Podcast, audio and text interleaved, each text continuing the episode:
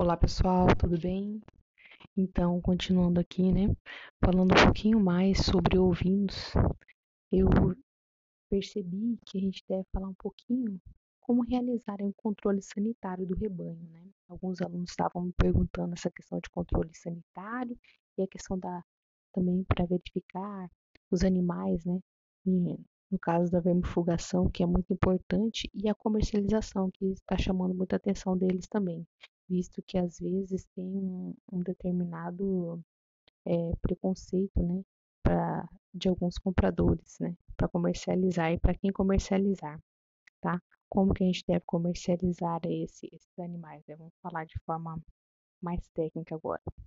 Mas é, eu vou começar falando para vocês aí alguns principais sintomas, tá?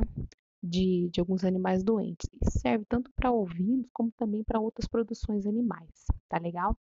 Bom, são diversas as enfermidades né, que acometem tanto os ovinos como os grandes ruminantes também, né? E que produzem drasticamente aí o seu potencial de produção. Eles podem levar, inclusive, pessoal, a óbito, tá? As doenças. A gente tem que ficar esperto por isso. Às vezes você não dá muito muito ênfase àquele animal que está tristonho e tudo mais, e de repente, se você tem uma, uma perda muito grande do animal. Algumas dessas doenças, né, elas são facilmente identificadas pelo produtor, que ele já é familiarizado pelo que acontece no rebanho aí, conforme a região, que tem algumas doenças que são, é, acometem mais determinadas regiões, né? E já pelo comportamento do animal, a gente consegue fazer essa observação do rebanho, tá? O criador ele deve estar sempre alerta aos sintomas de alguma doença, tá legal? Principalmente, a gente deve observar se o animal se ele está triste, já é um sintoma que não é muito normal, né? Se o animal ele está isolado do rebanho, em determinados momentos quer dizer que alguma coisa não está certa. Se está tendo aí uma diminuição da apetite, né? Ou se o animal não está comendo direito, está estranho, está comendo areia, está comendo plástico, comendo osso. Isso daí também pode ser sintomologia de alguma, alguma doença, tá? O animal, se ele está tá ficando sempre aí por último quando o rebanho vai caminhando, está tendo quebra de queda, queda de pelo dos animais, se o pelo está sem brilho ou se está muito arrepiado, né? Se não for característica da, da, da raça do animal, a gente deve estar observando a situação. E também a temperatura, né? Lógico, se for acima de 40 graus ou abaixo de 36 graus, a gente deve ficar esperto porque alguma coisa não está certa com o metabolismo desse animal, né? As fezes do, desses animais também, se a fezes for muito pastosa ou se ele estiver tendo diarreia direto, a urina, no caso a coloração da urina, se a urina estiver escura, né, com cheiro incomum, diferente do, do, do normal? E também, lógico, o atraso no crescimento e o ganho de peso desse animal. Essas aí são características de que o animal está com alguma enfermidade, né? Bom, a gente deve conhecer também algumas recomendações quando a gente compra um animal e quer prevenir que o seu rebanho ele não esteja sadio, né? Qual que é essa recomendação que a gente deve utilizar? A gente sempre deve evitar comprar os animais que são mais apáticos ou com sintomas doentes, né? Ou também que não são vacinados, porque toda vez que a gente compra um animal, a gente deve exigir aí a vacinação desse animal, o comprovante de vacinação, tá? É muito importante. Você compra um animal, você vai colocar ele em quarentena, observar sempre lá, mas mesmo assim você tem que ter é, o comprovante da vacinação desse animal tá? Certificar que você está comprando um bom animal, que ele não vai comprometer todo o seu rebanho. Bom, a gente também pode, pode e deve sempre inspecionar constantemente o rebanho, sempre estar tá observando aí as eventuais anormalidades dentro desse rebanho. Quando né, detectar algum tipo de doença, a gente isola esse animal, tá? Imediatamente você detectou, detectou que o animal ele não está bem, está apático, tem febre, alguma coisa, já isola im imediatamente o animal para que também não seja cometido todo outro rebanho, tá? E aí a gente já inicia um protocolo de tratamento, né? Aí chama o veterinário, se, se possível, né? Verifica o que, que esse animal tem e já começa a tratar o animal para que não tenha perda do animal. Em caso de comportamento é, anormal, né, nos animais, onde ele não seja detectado nenhuma enfermidade, porque nem sempre a gente consegue é, detectar que o animal tem uma enfermidade, só que a gente vê que aquele animal ele não está é, bem, né? Não está na sua normalidade. Então é bom sempre chamar um veterinário para fazer essa verificação, tá? De fato. Realizar também algumas práticas, né? Como aí o corte, no caso dos ovinos, corte dos cascos, e não só de ovinos, mas de grandes ruminantes também, né? É, o pedilúvio é muito importante, né, para todas as criações animais, antes de entrar dentro de uma instalação, ter ali o pedilúvio, que traz maior, maior segurança, né, no, no quesito sanitário. Nas ovelhas, sempre fazer tosquia, né, tosquias especiais. É, exames clínicos, sempre que der, é bom fazer exames clínicos, né, além de outros exames. E sempre é necessário a gente estar tá fazendo no rebanho da gente, tá bom? Eu vou falar agora mais especificamente pra, para os ovinos de corte, principalmente. A gente deve fazer algumas recomendações de vacinação, tá? Além de todos os cuidados, ele é preciso também seguir algum calendário de vacinação que é estabelecido, né, aí pelo técnico que atende o plantel. Todas as categorias animais elas possuem um calendário de vacinação, mas de vacinação, mas eu vou falar para vocês especificamente dos ovinos. É importante vacinar contra a raiva, né? Aí aos 4 meses de idade e tem o reforço aos 30 dias. Né? E no adulto, com o animal adulto, anualmente a gente vacina ele contra, as contra a raiva.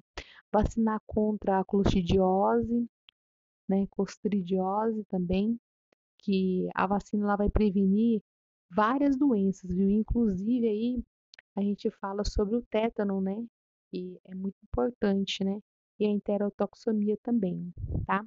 Aos dois meses de idade, geralmente a gente vacina e faz o reforço novamente aos 30 dias. E quando adulto, o reforço ele deve ser anual, tá? E a fêmea, quando ela está prêmia, é no quarto mês de prenhez a gente faz essa vacinação. Vacinar contra linfadenite caseosa, tá? Aos três meses de idade, esse animal com reforço aos 30 dias.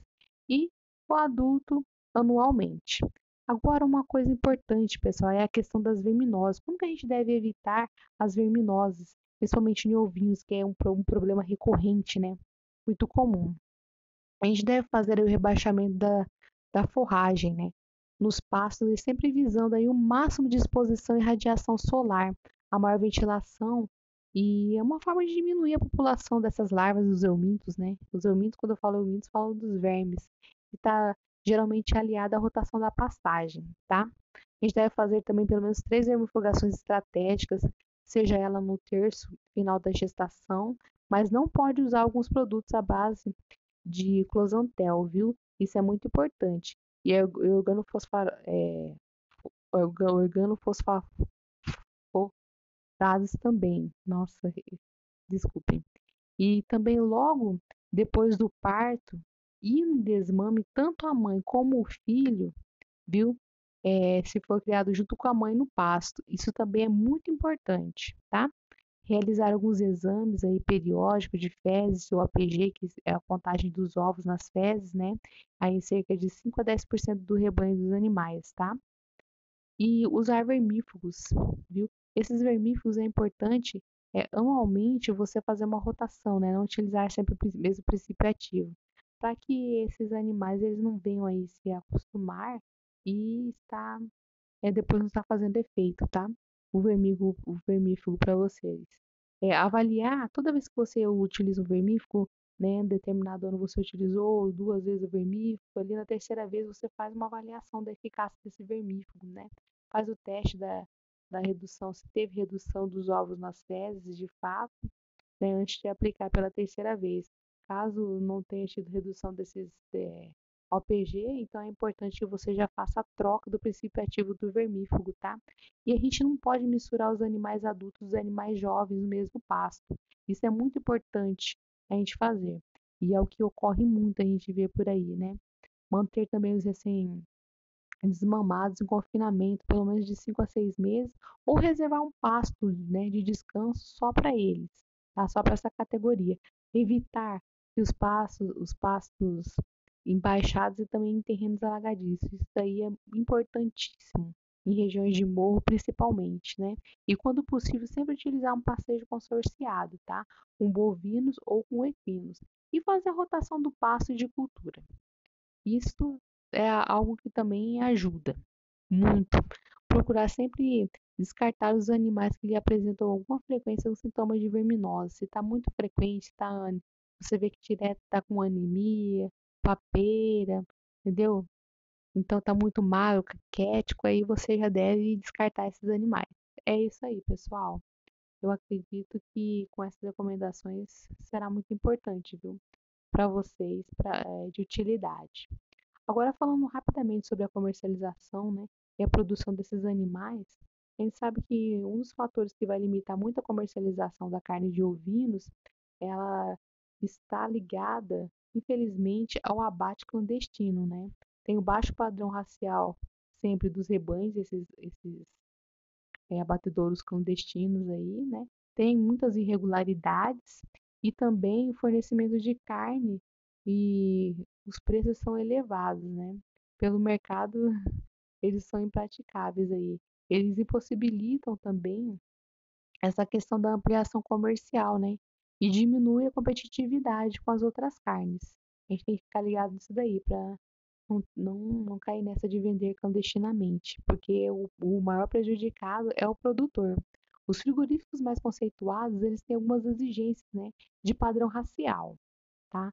E muitos eles eles ah, eles colocam aí como bonificação, né, as raças, eles têm preferência por certas raças ou quantidade de animais para baixo também, né? Que vai exigir um planejamento por parte do produtor, né? se ele vai, vai produzir determinada raça, que é uma exigência do mercado daquele frigorífico, então ele pode ter bonificação. Existem também algumas indústrias de processamento que fazem compra de cargas, cargas fechadas de, de alguns cordeiros tá, para o abate. Isso aí vai garantir a comercialização mais segura do, dos seus animais e também incentiva toda a cadeia produtiva dos ovinos de corte. Tá? Caso não tenha muito conhecimento a respeito dessa comercialização, é sempre importante buscar uma assistência técnica, né? E também estar atento aos, aos canais de comercialização, tá joia? Quando necessário, também sempre procure o seu tecnista. É isso, pessoal. Um forte abraço a todos.